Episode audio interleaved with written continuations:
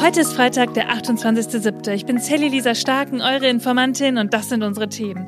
Rhodos, Sizilien und Venedig.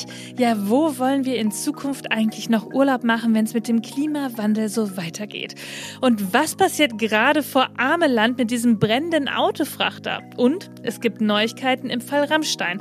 Till Lindemann hat vor Gericht einen kleinen Erfolg erzielt.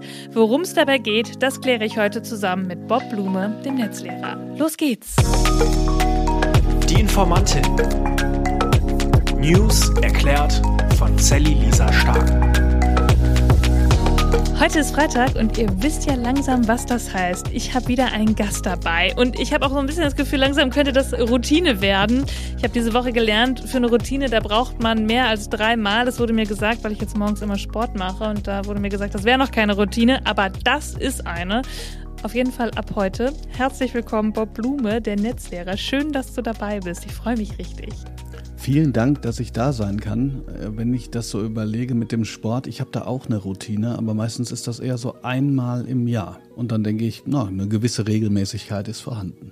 So, genau, das habe ich auch gelernt. Es muss eine Regelmäßigkeit da sein bei Routinen und es muss auf längere Dauer sein. Also wenn du jetzt seit zehn Jahren einmal im Jahr Sport machst, dann hättest du eventuell auch eine Routine, Bob. Ich versuche das wirklich mehr zu machen, aber da kommt immer was anderes dazwischen. Also ähm, ich muss ein bisschen an meiner Work-Work-Balance arbeiten, ehrlich gesagt. Du, das machen wir heute. Darüber reden wir auf jeden Fall auch noch. Aber erstmal stelle ich dich ein bisschen mehr vor für die Leute, die dich vielleicht nicht kennen. Ich glaube, davon gibt es gar nicht so viele, denn du bist total bekannt. Man sagt ja so schön aus Funk und Fernsehen unter dem Namen der Netzlehrer. Du hast einen eigenen Podcast, der heißt Die Schule brennt. Du hast super viele Bücher schon veröffentlicht und du klärst in den sozialen Medien rund um die Themen Schule, Schulsystem und Referendariat auf. Und das finde ich eigentlich noch am, am, also am beeindruckendsten vom allen. Du bist auch noch weiter Lehrer. Also du arbeitest ganz normal an einer Schule und unterrichtest äh, Schülerinnen und Schüler. Wie bist du denn dazu gekommen, mit diesen ganzen Themen an die Öffentlichkeit zu gehen? Ehrlich gesagt ging es vor allen Dingen damals darum, dass ich nicht anders konnte als zu schreiben. Und so bis 16, ich habe noch eine ganz dicke Kladde mit nicht ganz so guten Gedichten romantischer Natur, habe ich gesagt, oh. mir ist oh. das egal, ob das jemand liest. Aber irgendwann habe ich dann angefangen, ins Internet zu schreiben auf dem Blog. Das hat auch nicht so viele Leute interessiert, aber irgendwann gab es quasi einen größeren Knall. Der hat mich auf diese wunderbare Herzensplattform gebracht, die damals noch Twitter und nicht X hieß. Und äh, dort bin ich dann wirklich reingespült worden in diese großartige, damals noch großartige Bildungsbubble, wo ganz viele interessante, tolle Menschen über innovative Formen der Bildung gesprochen haben. Und ja, dann ist das ja immer so, wenn man Sachen einmal im Internet macht, dann geht's in die unterschiedlichsten Richtungen. So kann man das vielleicht ganz kurz zusammenfassen. Und wir, also wir nehmen ja nicht am Freitag auf, sondern einen Tag davor, am Donnerstag und heute ist ein erster Ferientag, oder? Genau, heute wäre eigentlich mein erster Ferientag, wie man sich das so schön vorstellt. Man schläft lange aus und ähm, ja, legt sich danach irgendwo anders hin. Leider klappt das bei mir immer nicht ganz. Ähm, ich habe immer noch einige äh, Dinge offen, die ich noch abarbeite. Aber manches ist auch wunderbar. Zum Beispiel dieses Gespräch mit dir. Als du damals Schön. gesagt hast, dass du in den Podcast Leute einlädst, habe ich ja direkt kommentiert, meine ich zumindest. Und deshalb bin ich jetzt total froh, du. dass ich jetzt da sein kann. da hast du quasi darauf gewartet, dass ich dich äh, endlich einlade. Das freut mich natürlich sehr. Das finde ich richtig schön. Du, aber wo wir beim Thema Ferien sind. Ich hatte vor, zwei Wochen, ich glaube, es ist zwei Wochen her, Tina Rute äh, zu Gast. Die kennst du ja auch, die war auch schon mal bei dir im Podcast. Und da haben wir über das Thema Ferien gesprochen, über sechs Wochen Schulferien.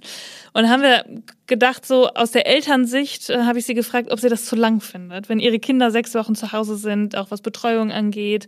Ähm, wie ist denn das für dich aus deiner Sicht als Lehrer, sechs Wochen?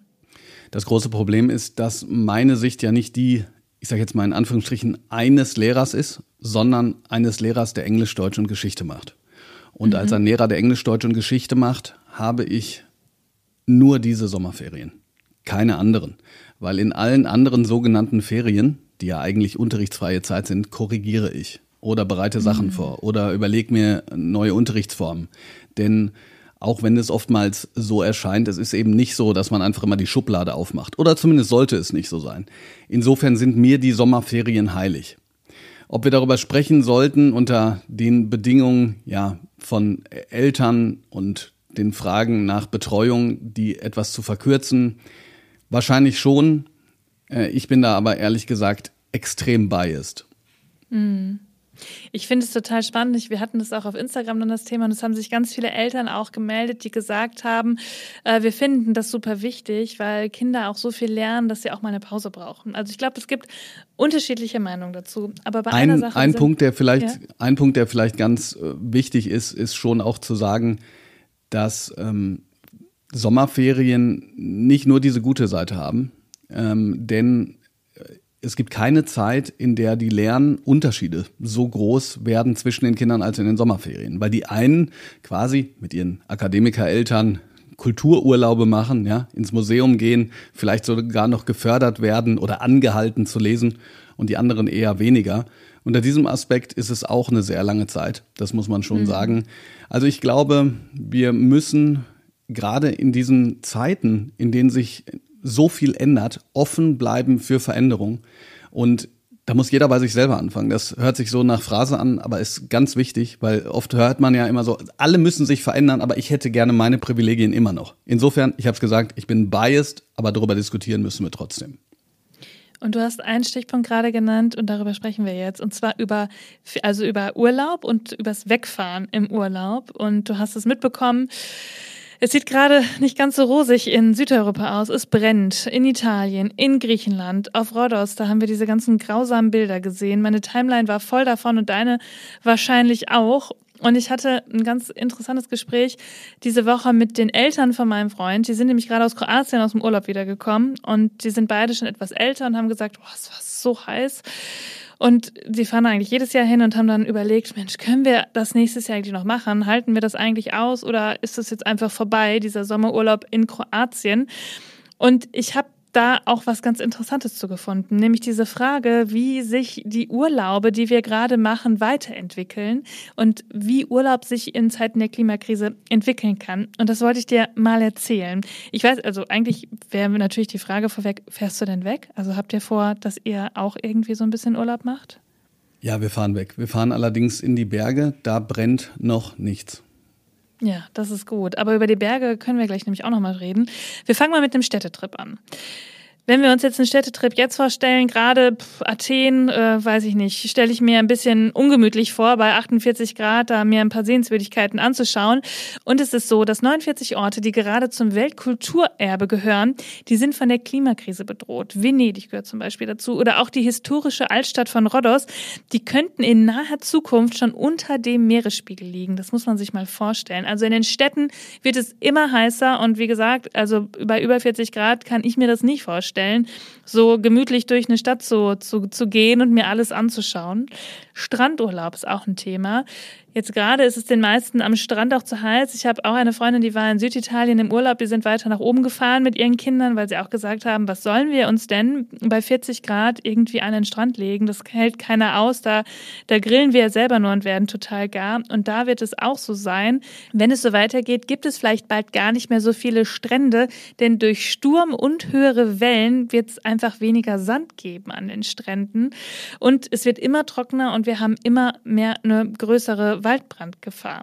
Und in den Bergen kann es auch sein, dass es immer mehr Extremwetter gibt, also dass manche ja, Bergsteigerwege vielleicht nicht mehr begehbar sind und sowas. Also da kommt richtig was auf uns zu. Und ich hatte letzte Woche Freitag, da habe ich diese Woche auch schon drüber geredet, so einen kleinen, ja, so eine kleine Invasion von rechten Trollen. Und ich habe ganz viele Nachrichten bekommen. Da ging es ehrlich gesagt um die AfD und März, aber ganz oft ist das ja nicht weit weg von wir leugnen die Klimakrise. Und einer hat mir auch geschrieben, und das ist mir so in Erinnerung geblieben, weil ich glaube, dass das eine Aussage ist, die man auch einfach in einem normalen Gespräch manchmal jetzt gerade um den Kopf gepfeffert bekommt. Ja, wie? Also wir haben doch hier nur 19 Grad gerade in Deutschland. Wo ist denn da die Klimakrise? Und es ist ja so, und vielleicht hast du es auch so ein bisschen gemerkt, der Juni, also der letzte Monat, da waren es einfach drei Grad wärmer als in einem, in einem langen Zeitraum davor. Und das ist ja genau der Fall, dass die meisten Menschen ähm, argumentieren mit Wetter. Aber es geht halt um das Klima, also um eine längere Periode. Und heute, also an, wir nehmen ja am Donnerstag auf, da gab es auch eine Allmeldung, die hast du wahrscheinlich auch aufs Handy gekriegt. Der Juli, das ist der wahrscheinlich heißeste Monat aller Zeiten seit Beginn der Wetteraufzeichnung. Aufzeichnungen. Das ist doch, das ist doch unfassbar, oder? Ja, ich musste spontan an äh, eine Kurzgeschichte denken. Jetzt muss ich ein bisschen den äh, Deutschlehrer raushängen lassen. Edgar Polger hat eine Kurzgeschichte geschrieben, Auf dem Balkon heißt die. Die gute und feine Gesellschaft steht auf dem Balkon, äh, genießt den Wein und sieht ganz weit entfernt so ein Zugunglück. Und dann ist erstmal große Aufregung, weil man sich überlegt, betrifft das jemanden, den wir kennen? Und als klar ist, nee, das eigentlich nicht, werden einfach nur Phrasen rausgedroschen, aber eigentlich ist klar, es interessiert sich wirklich keiner dafür. Und das ist was, wo ich bei dieser Meldung drüber nachgedacht habe. Wenn man die Deutschen, was die Klimakrise betrifft, da treffen kann, wo sie es verstehen, dann ja im Urlaub. Weil mhm wenn man sich das Ganze anguckt, dieses, naja, dann müssen wir halt jetzt die nordischen Länder besuchen, das äh, kann ja sozusagen nicht ewig so weitergehen. Wir können ja nicht quasi mit äh, acht Milliarden Menschen irgendwann auf dem Nordpol alle Urlaub machen. Insofern ist genau jetzt der Zeitraum, wo man sich, glaube ich, über zwei Dinge Gedanken machen muss. Erstens, was Städtebau auch angeht, das wird ja auch schon gemacht. Wie kriegen wir das Grün in die Städte? Ähm, wenn das so zementiert bleibt, dann werden wir gegrillt wie die Hühnchen. Und zweitens, äh, wie kriegen wir es eben hin, dass mehr Menschen den Unterschied zwischen Wetter und Klima verstehen. Und da wäre man vielleicht ja auch im Bildungsbereich, nicht nur während der Klimakrise, auch während Corona hat man ja gemerkt, dass die Fähigkeit des tiefgründigen Denkens, die Fähigkeit, mathematische Fähigkeiten, die man vielleicht irgendwann mal gelernt hat, auch tatsächlich auf reale Zustände anzuwenden, nicht so weit ausgeweitet ist, wie man sich das vielleicht wünschen könnte. Manchmal denke ich, diese Bilder, so traurig sie sind, transportieren vielleicht den Ernst der Lage, so wie das komplett in orangene ähm, Luft getauchte New York damals. Nur manchmal kommt es mir tatsächlich so vor, als leben wir in diesem Film Don't Look Up. Jeder weiß, der Meteorit mhm. kommt auf die Erde und die Reaktion, die manche haben, du hast es gerade gesagt, ist, naja, dann gucken wir einfach nicht nach oben. Ist schon genau. traurig. Hast du das Gefühl, gerade so in der Schule bei jüngeren Menschen, dass es da mehr ankommt? Weil sie vielleicht, also ich, ich frage mich das immer, ob man, je jünger man ist, ja mehr auch seine Zukunft im Blick hat und auch denkt, Mensch, wie ist denn das, wenn ich eigentlich 50 bin? Ich glaube, es ist ambivalent insofern, als dass ja, wir merken ja gerade die wichtigsten Impulse, was das Klima angeht, kommt von den jungen Leuten. Also das mhm. ist großartig. Ich meine, so, ob es Fridays for Future ist oder die radikalere Variante, und damit beurteile ich die Aktionsform gar nicht, sondern sage, die Impulse kommen von jüngeren Leuten. Auf der einen Seite. Auf der anderen Seite ist es schon auch ein bürgerliches Phänomen. Ja, Aladin mhm. Elmar Falani sagt, um so weit in die Zukunft zu gucken, muss man sich das auch leisten können, so weit in die Zukunft zu gucken. Und das geht nur, wenn man weiß, morgen ist der Kühlschrank voll. Also ich denke, wir dürfen die jungen Leute wirklich nicht unterschätzen, aber wir müssen weiterhin äh, dahin gehen, dass wir die Problematik oder die Größe des Problems ernsthaft in den Schulen und natürlich auch überall anders besprechen, damit am Ende nicht mehr so viele random Dudes aus dem Internet in die Nachrichtenfächer sliden. Das sehe ich ganz genauso. Und einen Punkt habe ich noch zum Abschluss dieses Themas für heute. Ich finde, dass man auch dazu sagen muss, dass es ja auch eine Gefahr bei uns gibt. Zum Beispiel, wir sehen jetzt die Waldbrände auf Rhodos, aber bei uns gibt es auch gerade eine akute Gefahr. Das bedeutet, die meisten Waldbrände, die passieren durch die Unachtsamkeit und sind menschengemacht. Also ein Funke kann ausreichen. Seid vorsichtig und passt auf euch auf. Und das ist etwas, das sich aus meiner Sicht auch wirklich verallgemeinern lässt. Wenn ich mit den jungen Leuten beispielsweise über den Nationalsozialismus spreche, über Verschiebungen moralischer Vorstellungen. Also diese typische Frage, wie kann es dazu kommen? Wie kann es wozu kommen? Ja. Mhm. Dann kann man wirklich sagen, jeder ist für sich selbst insofern verantwortlich, als dass er auf Kleinigkeiten achtet. Ich weiß, ist jetzt so ja. ein bisschen Themenverschiebung, aber darum geht es eben. Nicht nur zu sagen, ja, ist schon blöd, diese Waldbrände, aber was kann ich schon machen? Naja, möglicherweise meine Bierflasche nicht in den Wald pfeffern und dafür sorgen, dass ich nicht der Nächste bin, der verantwortlich ist für das Desaster. Bob, es gibt Neuigkeiten im Fall Rammstein. Till Lindemann, der Frontsänger von Rammstein, der soll bei seinen Konzerten ja ein ausgeklügeltes Machtsystem entwickelt haben, um junge Frauen für Sex gefügig zu machen. Und vor einigen Wochen, da berichtete ja die YouTuberin Carla Scheiks ähm, über ihre persönlichen Erfahrungen. Und dieses Video, das haben über fünf Millionen Menschen gesehen. Hast du dir das auch angeguckt? Das habe ich mir auch angeguckt. Ich habe dazu auch den dunklen Parabelritter angeguckt, der ja immer wieder ähm, einer Betrachtung äh, lohnt und äh, natürlich auch viel dazu gelesen, klar. Ja. Und jetzt gibt es Neuigkeiten dazu. Das Landgericht Hamburg hat auf Antrag von Lindemanns Anwälten gesagt, ja, also die Behauptung aus dem Video, dass da Frauen unter Drogen gesetzt wurden, das ist eine unwahre Tatsachenbehauptung. Und jetzt gibt es eine einstweilige Verfügung gegen Scheiks und die Passagen in dem Video wurden verboten. Das heißt aber nicht, und das finde ich sehr wichtig, dass an den Vorwürfen nichts dran ist. Sie wurden nur noch nicht gerichtlich bewiesen. bei der Staatsanwaltschaft Berlin, da läuft ja gerade noch ein Ermittlungsverfahren. Und viele fragen sich, und ich muss gestehen, ich habe mir diese Frage selber auch schon gestellt, dürfen wir denn jetzt weiter über diesen Fall sprechen? Und natürlich dürfen wir das, denn Medien, die sind für die Meinungsbildung da und darüber werden wir natürlich auch weiter reden. Die Anwälte von Till Lindemann, die sind ja relativ gewieft. Die haben, es ist nicht der erste Prozess ähm, oder das ist nicht der erste Mandant quasi ähm, in diese Richtung. Die müssen das natürlich machen aus ihrer Sicht, solche einstweiligen Verfügungen auf den Weg zu bringen. Und ich glaube, dass viele Menschen das Gefühl haben, oh, okay, vielleicht ist dann da doch nichts dran. Und darum war mir das nochmal so wichtig, dass wir dieses Thema heute aufnehmen und sagen, wir lassen uns nicht einschüchtern von solchen Anwälten. Es gilt immer noch das, was das Gericht am Ende feststellt. Auf jeden Fall. Man könnte frei nach Brecht sagen, erst kommt das Fressen, dann kommt die Moral. Und was ich interessant finde, ganz grundsätzlich, ist, dass es sich eigentlich um Nebelkerzengefechte handelt. Denn jetzt spricht jeder darüber, was nicht gesagt werden kann. Und ich würde mhm. wirklich die Empfehlung rausgeben, wogegen die Rechtsanwälte nicht vorgegangen sind. Denn das scheint ja sozusagen dann nichts zu sein, was problematisch ist zu sagen. Und du hast gerade selbst etwas gesagt, das macht das juristisch ja auch so schwierig, zumindest aus meiner Laienperspektive. Es handelt sich um Machtmissbrauch. Mhm. Wie, wie definiert man das? Wie kann das beurteilt werden? Ganz schwierig.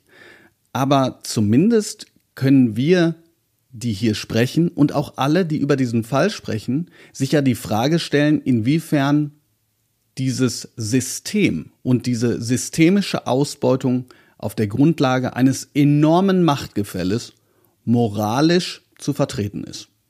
Und jeder, der sagt, für mich ist das moralisch vertretbar, dem sei seine Meinung unbenommen, aber ich würde dann sagen, dem ist, was das angeht, wirklich nicht mehr zu helfen. Was die juristische oder nicht juristische Tatsache angeht, also äh, das müssen die Rechtsanwälte besprechen. Ich glaube nur, dass wir jetzt genau das tun sollten, äh, was man macht, wenn jemand etwas ganz Bestimmtes verbietet und etwas anderes nicht. Nochmal genau dahin gucken, was ist da nicht verboten worden und was sagt das über diesen Fall aus. Genau. Und ich finde, Missbrauch und sexuelle Gewalt, das muss in der Öffentlichkeit immer wieder benannt werden und das System dahinter das muss gesehen werden. Frauen, die sich äußern, die brauchen unsere Solidarität. Und für die werden wir uns auch weiter stark machen. Genauso. Die nächste Meldung, die hat mich ehrlich gesagt total schockiert. Der brennende Frachter vor Ameland. Ich weiß nicht, ob du die Bilder gesehen hast. Ich habe mir heute ein paar Videos dazu angeschaut. Das ist ja wirklich angsteinflößend. Das ist ein riesiger Kasten, ein riesiges Schiff und da drin sind 3800 Autos. Und dieses Schiff oder Frachter, das brennt direkt vor der Küste von Ameland und das kann jetzt eine echte Umweltkatastrophe werden, denn das müssen wir uns einmal vorstellen. Es ist ja ein riesiges schwimmendes Parkhaus und das brennt gerade führerlos da im Meer. Und stell dir mal vor, diese 3800 Autos gehen im Meer samt Frachter unter und der ganze Sprit, der da drin ist, ja noch dazu. Gerade wird der Frachter von einem Schlepper mit so einem Nottau in Position gehalten, damit er nicht außer Kontrolle gerät und sinken kann. Und es wird jetzt versucht, mit mehreren Notseilen an dem Schiff quasi das festzumachen und dann aufs offene Meer zu transportieren, damit es dann da ausbrennen kann. Es ist anscheinend fast unmöglich, es überhaupt zu löschen. Und wenn es da jetzt untergehen würde, dann würde es das Wattenmeer verseuchen. Ich frage mich, also ich habe ich hab nicht so ganz so viel Ahnung davon, was für, für Frachter, also wie notwendig das ist, was da passiert. Und ich frage mich wirklich, wie es zu solchen Situationen kommen kann, dass überhaupt so ein Frachter mit so vielen Autos und so viel Sprit also dass das passieren kann. Was hast du dir für eine Frage gestellt, als du das gehört hast?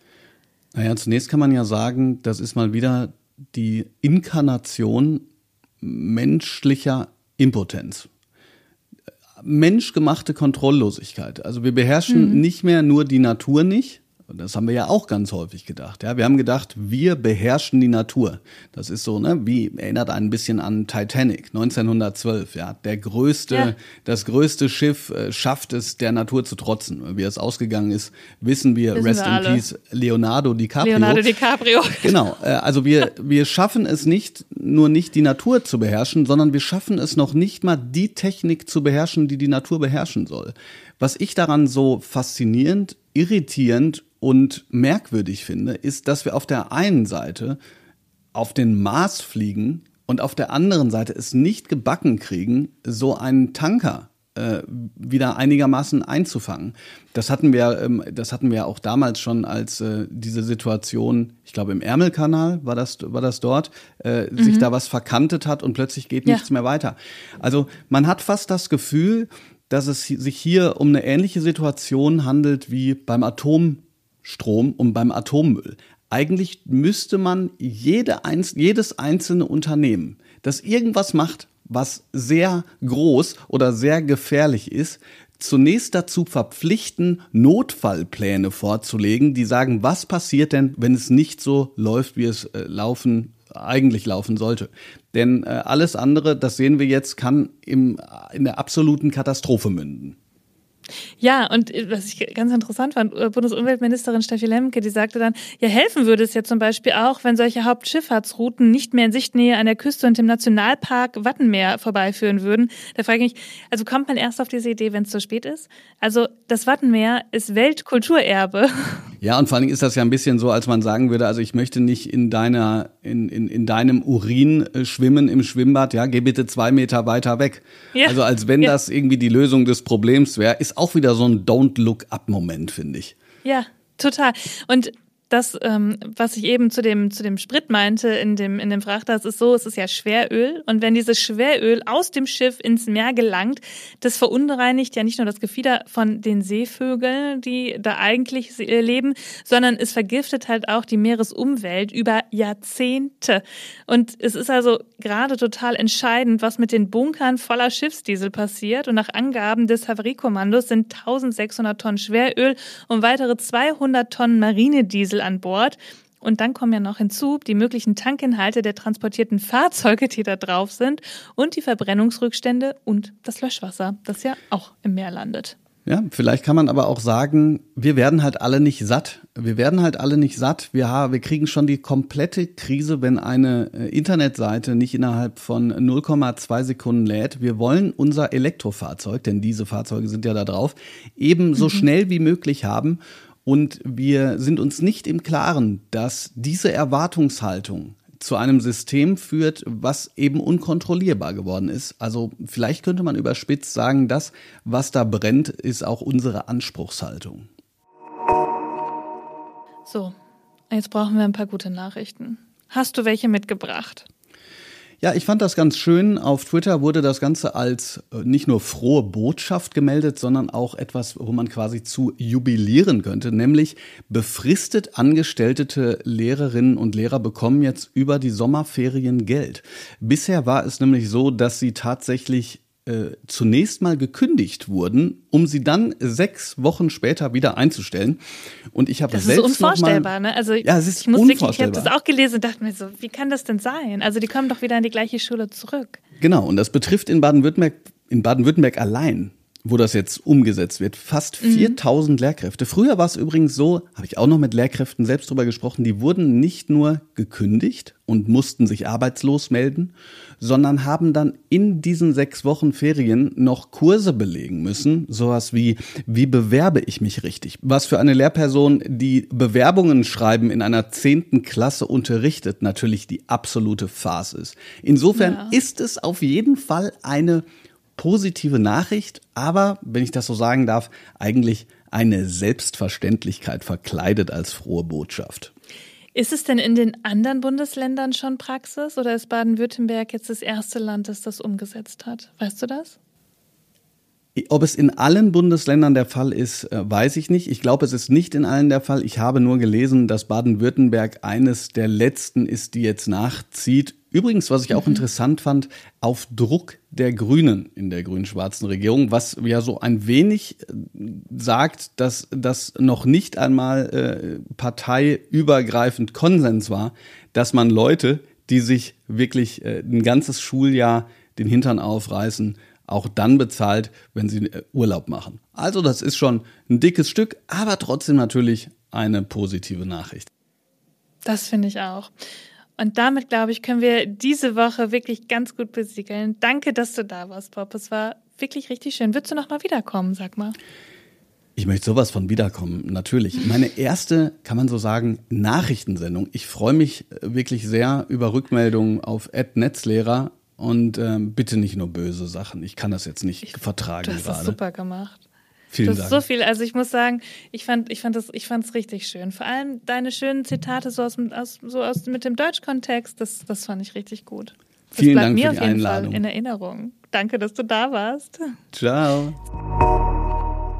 Ihr Lieben, das war schon wieder für diese Woche. Ihr findet wie immer alle Quellen und Informationen in den Shownotes. Informiert euch selbst, sprecht drüber, bildet euch eure eigene Meinung. Schreibt mir, wenn ihr Fragen habt oder Anregungen oder schickt mir auch eine kleine Sprachnachricht auf Instagram. Und ich freue mich natürlich über jede Bewertung. Empfehlt den Podcast gerne weiter eurer Mutter, eurem Vater, eurem Bekannten, alle, die vielleicht ein bisschen was dazulernen wollen und ein bisschen News in der Woche hören wollen. Und dann hören wir uns am Montag wieder, denn irgendwas passiert ja immer. Bis dann. Die Informantin. News erklärt von Sally Lisa Stark. Eine Produktion von 7 One Audio.